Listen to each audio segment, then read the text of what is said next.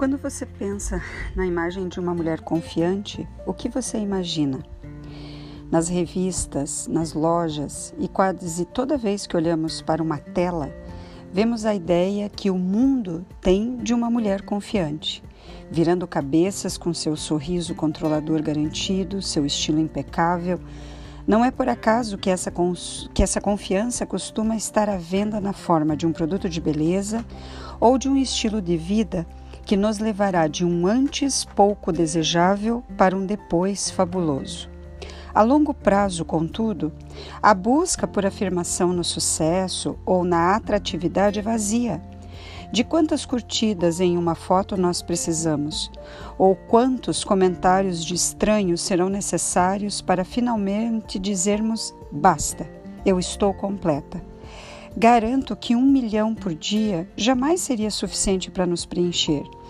Se confiarmos na popularidade ou na beleza, procuraremos constantemente que outras pessoas afirmem nosso valor e nos digam que somos desejáveis.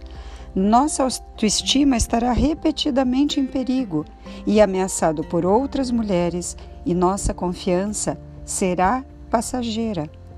Mas existe outro caminho. Confiança nos chega quando de fato nos sentimos amadas, quando de fato conseguimos olhar para cada uma de nós de acordo com as nossas conquistas na nossa trajetória de vida. Uma mulher confiante não olha para os lados, não olha para trás, olha para o alto, olha para cima olha para si mesmo e a trajetória que está à sua frente para ser construída. Isso é essencial.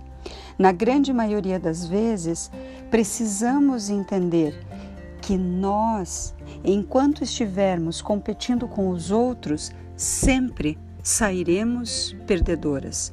À medida em que olhamos para nós e para nossas conquistas, tudo se faz novo Passamos a viver em novidade de vida, olhando a nossa trajetória e nos comparando com, com cada uma de nós, com aquilo que nós mesmos pudemos construir ao longo dessa trajetória.